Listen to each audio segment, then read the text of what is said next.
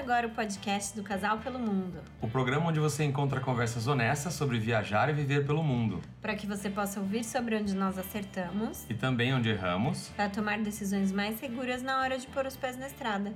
Bora, Bora bater, bater, esse papo. papo. Fala galera, tudo bem? Tudo bom? Beleza, pessoal? Bem-vindos novamente ao podcast do Casal pelo Mundo.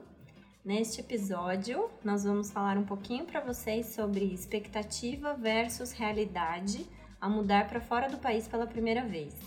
É isso aí, a gente vai começar contando um pouquinho do que pode acontecer quando você chega num país e você acha que já sabe de tudo e na verdade você não sabe de nada. É uma historinha curta sobre quando, quando a gente chegou no albergue, a primeira vez que a gente chegou em Melbourne, e a gente foi tomar café da manhã e na hora de sentar na mesa, pegamos uma torrada, um cereal e tal, sentamos lá.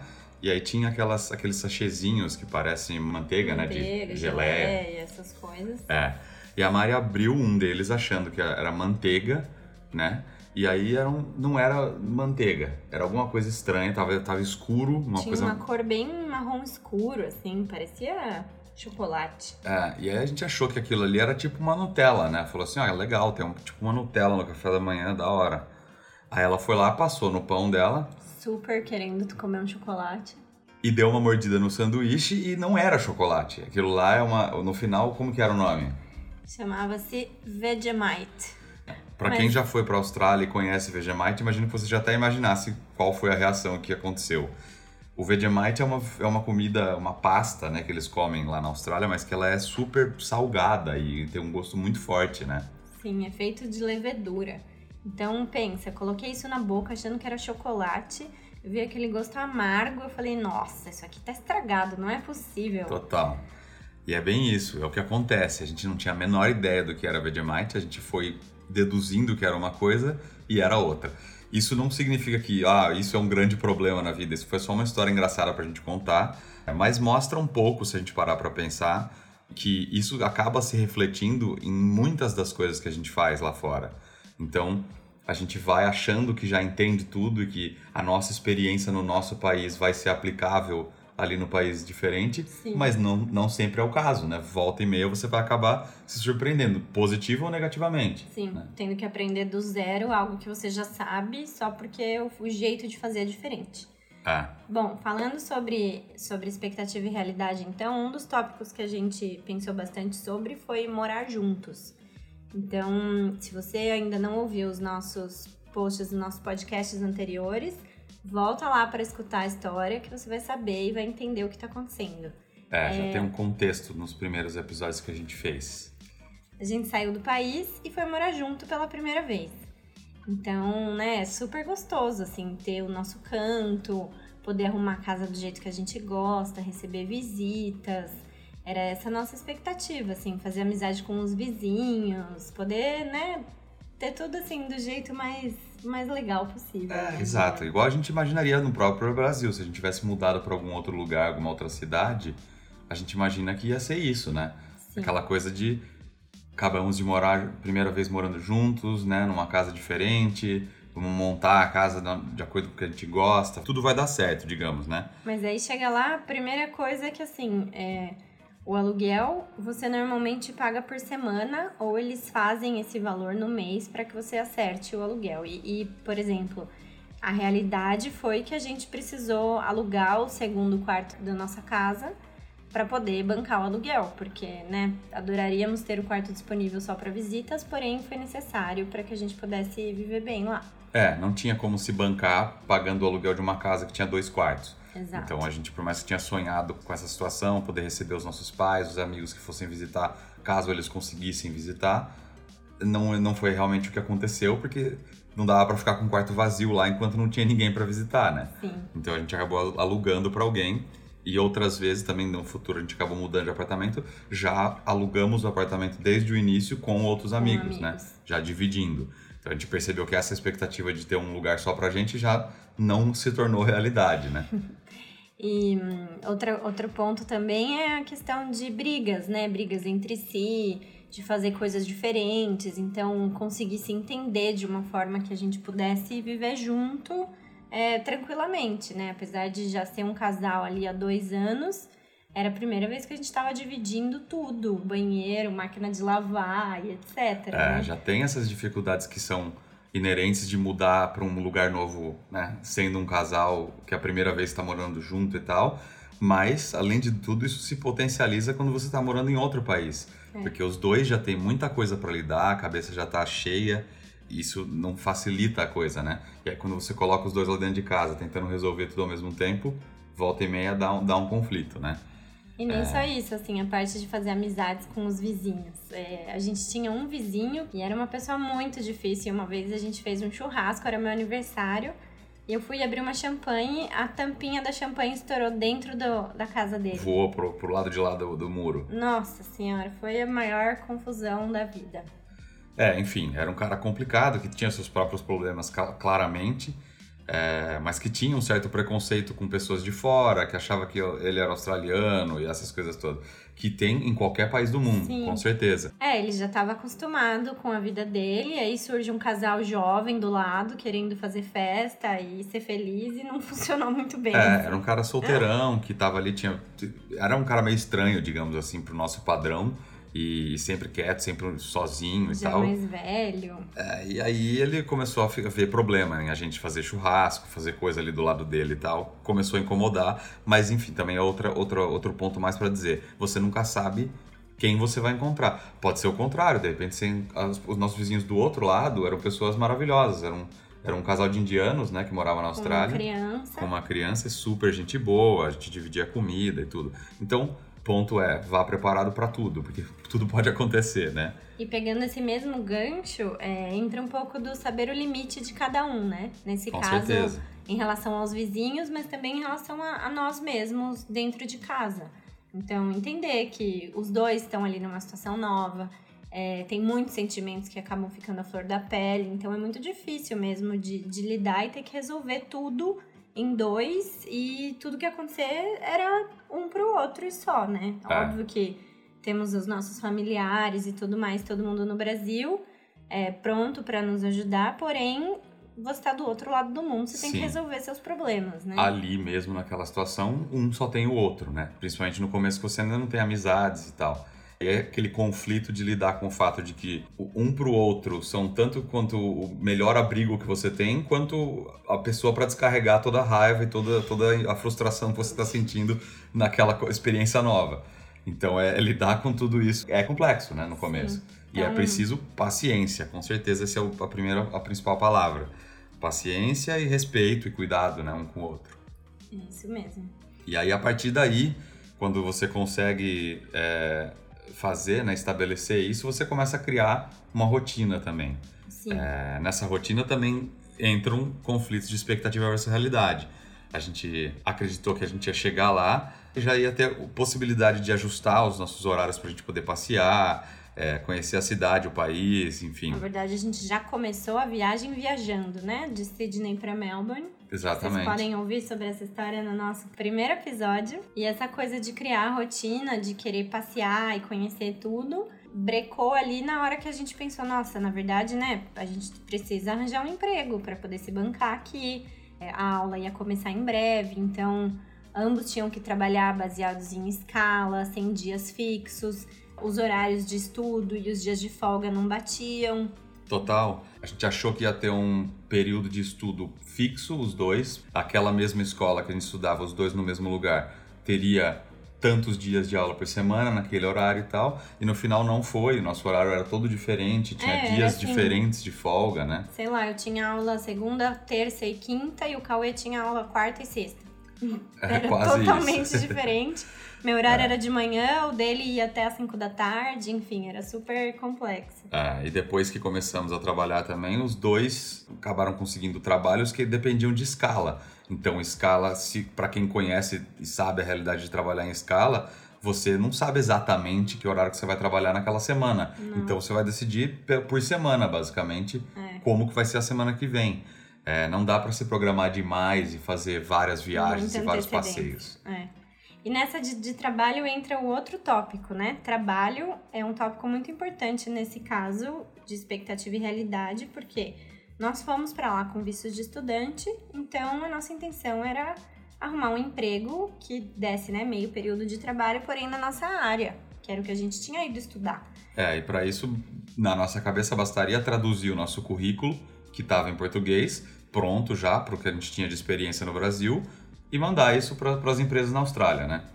mundo perfeito, né? Mandar e, e, arranjar um emprego. E se tudo desse certo na nossa cabeça também, tudo que a gente tinha ouvido sobre o quanto se ganhava na Austrália e tal, a gente ia conseguir ganhar ali numa média, mas uma média mais pro alto, digamos. Ah, nós dois já temos faculdade, provavelmente a gente vai conseguir alguma coisa mais bacana, Sim, né? Sem ser um salário mínimo, né? É. Só que aí o que aconteceu? É, em, em alguns países, como na Austrália, por exemplo, quando eles dão emprego para estudantes, ou até se você não está estudando, mas assim, você tem que montar um currículo que seja específico. Saímos do Brasil com um currículo cheio de informação do que a gente já tinha feito na vida e chegamos na Austrália tendo que arranjar emprego e um currículo que a gente tinha que ser mais específico. Então, por exemplo, é, eu fui procurar emprego na área de logística, eu fiz um currículo só relacionado com a minha experiência em logística.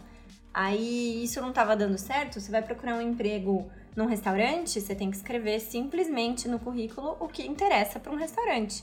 É, exatamente, essa é a diferença principal. Muitas vezes no Brasil a gente acaba fazendo um currículo com tudo que a gente tem de experiência ali é, e, envia falando assim, ah, experiência demais não, não faz mal, pelo menos, né? Pelo menos eu posso mostrar que eu já trabalhei, que eu não fiquei parado durante esse período e tal.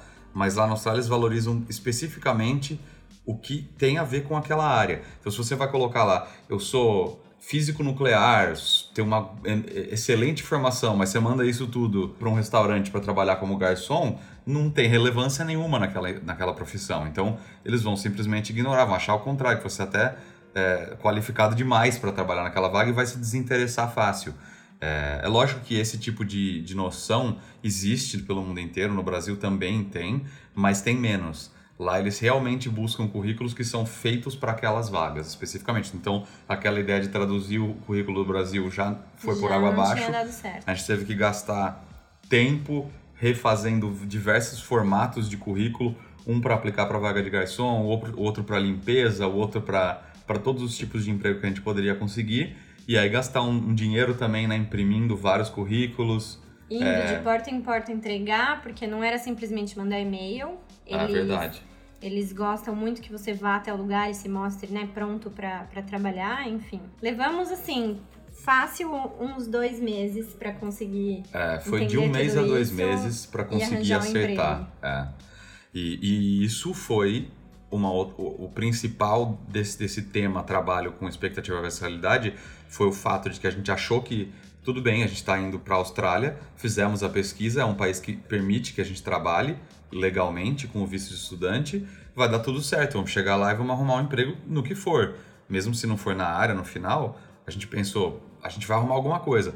Mas por essa confusão toda, por, por esse tempo que se toma para se ajustar no país, entender a cultura e tudo, não é bem assim. Então a gente acabou demorando quase dois meses para arrumar um emprego. E isso vai apertando no financeiro, isso Rola causa. Um estresse pessoal. Causa enfim. umas brigas, né? É normal. São discussões saudáveis e volta para aquilo, né? Que se a sua expectativa é algo muito específico, muito alto, a sua realidade não vai ser tão boa. Você não vai estar feliz com o resultado. É, eu diria que assim, para resumir, é, a gente não pode colocar expectativas muito altas. Eu diria que melhor ainda se a gente não tiver expectativa nenhuma, né? Porque a experiência que você vai viver lá vai ser intensa por si só, para precisar lidar com esses excitamentos, essas frustrações, essas coisas todas emocionais que vão que vão estar tá envolvendo ali. É, é melhor lidar com as coisas conforme elas forem acontecendo, né? Exato. É bem isso mesmo. Então, o melhor é focar em se preparar para lidar com qualquer adversidade, ao invés de tentar se informar sobre todas as possíveis, porque existe muitas chances do que o que vai acontecer com você não está nessa lista que você estava preparado e você vai acabar se frustrando. Ou mesmo se for algo muito bom, você não vai ficar tão feliz quanto, porque não era mais uma surpresa. Você é. já sabia que aquilo ia acontecer, obviamente. É verdade. Assim. É. Por exemplo, um exemplo que a gente pode dar com relação a isso, ou alguns exemplos até, é que, não sei se vocês já ouviram falar, a grande maioria das pessoas já ouviu falar que nos Estados Unidos, por exemplo, até no Japão, assim, em outros países desenvolvidos, se encontra produtos super bons na rua. As pessoas jogam fora uma televisão, por exemplo, põe na calçada para jogar fora e aquilo ali é lixo, é, é, qualquer um pode pegar. Então, se você já sabe disso, que na Austrália também é assim e tem aquilo, você vai chegar lá e vai ver aquilo na rua, vai achar interessante, mas não vai passar disso. Você vai falar, ah, legal, já sabia. Se A você gente- chegar lá, que nem a gente, não, né? A gente não tinha muita noção de que isso podia acontecer. Então, um dia indo pra escola, eu vi um colchão de casal na grama. Na hora eu liguei pro Cauê, eu falei, amor, vem pra, esse- pra essa esquina tal com tal rua, porque tem um puta de um colchão bom jogado no chão aqui. É, e era um colchão bem legal, assim. Lógico que tem que tomar cuidado, não tem... a gente deixou no sol vários dias, lavou e tal. Mas assim, é, é, começou a acontecer isso, essa primeira vez foi super legal, a segunda também, a gente sempre ficava super entusiasmado. Super né? feliz de encontrar alguma coisa boa A gente que achou televisão, a gente achou um monte de coisa legal. Nossa, melhor poltrona da casa. Nossas melhores poltronas, né? Eram excelentes. Bicicleta foi outra coisa que a gente encontrou na rua. E aí entrou outra, outro ponto importante, porque né, a gente saiu do Brasil usando carro e no máximo um transporte público para chegar na Austrália e poder usar uma bicicleta e ir para todo lugar. Então dava para ir para o trabalho de bicicleta. Tinha uma ciclovia só para bicicleta, é, funcionava super bem, assim, era uma É, delícia. foi excelente, foi uma dessas surpresas boas que a gente não tinha expectativa nenhuma e a realidade nos surpreendeu positivamente, né? A gente ficou super feliz que dava para fazer o nosso exercício da semana era ir de um lado para outro de bicicleta e tal. Outra expectativa que acabou não acontecendo e foi uma coisa boa foi o emprego que a gente arrumou foi em hospitalidade que eles falam, né? Que no caso em restaurante no começo. Eu trabalhava na Domino's entregando pizza e a Mari trabalhava num restaurante grego, né? Muito bom, por sinal. É, e a gente acabou que não pensou muito sobre esse lado, porque a gente não tinha trabalhado exatamente em restaurantes antes, o lado dos benefícios de trabalhar em restaurante. Tem a escala que é complexo, tem as coisas que a gente comentou antes, mas ao mesmo tempo, todas as vezes que eu voltava para casa durante a noite no, no meu turno, eu trazia pizza de graça e a gente comia pizza de noite. E E, eu eu tinha- fazia, fazia bem recheado. E eu tinha desconto no restaurante, então vira e mexe tinha uma sobremesa maravilhosa que vinha com 50% pra casa. É, assim. então esse começo que era ganhar um salário mínimo, que não, não tava com uma grana sobrando e tal, acabou que compensava de uma certa forma, né? Porque a gente tinha comida boa e ou de graça ou com um custo muito baixo. Exato. É. Isso tudo são só histórias para contar para vocês sobre o que é importante levar em consideração na hora que a gente cria essa expectativa toda, resolve juntar informações, ouvir dos outros sobre o que é aquele país, porque nem sempre vai ser do jeito que você encontrou. Aliás, eu diria que raramente, a maioria das vezes as suas experiências vão ser suas e únicas, né? A maioria das vezes, se a sua expectativa for muito alta, você vai acabar saindo frustrado dessa experiência. Então é isso. É, espero que tenha sido interessante e que possa ajudar você aí que está programando para fazer uma viagem para fora, morar fora do país. Conta pra gente se você teve alguma experiência dessa, alguma frustração ou alguma realidade que foi maravilhosa perto do que, do que você estava esperando. Sim. É, pode contar lá pra gente nas nossas mídias sociais, que são O Instagram, arroba casal, underline, pelo, underline, mundo. O nosso facebook.com barra casal pelo mundo. youtube.com.br casal pelo mundo também, ou casalpelomundo.com, que é o nosso site. Nos vemos na próxima. Não, nos ouvimos. É isso aí. Falou. Fala galera, tudo bem? Tudo bom aí com vocês? Bom, Começa de novo. muito bom!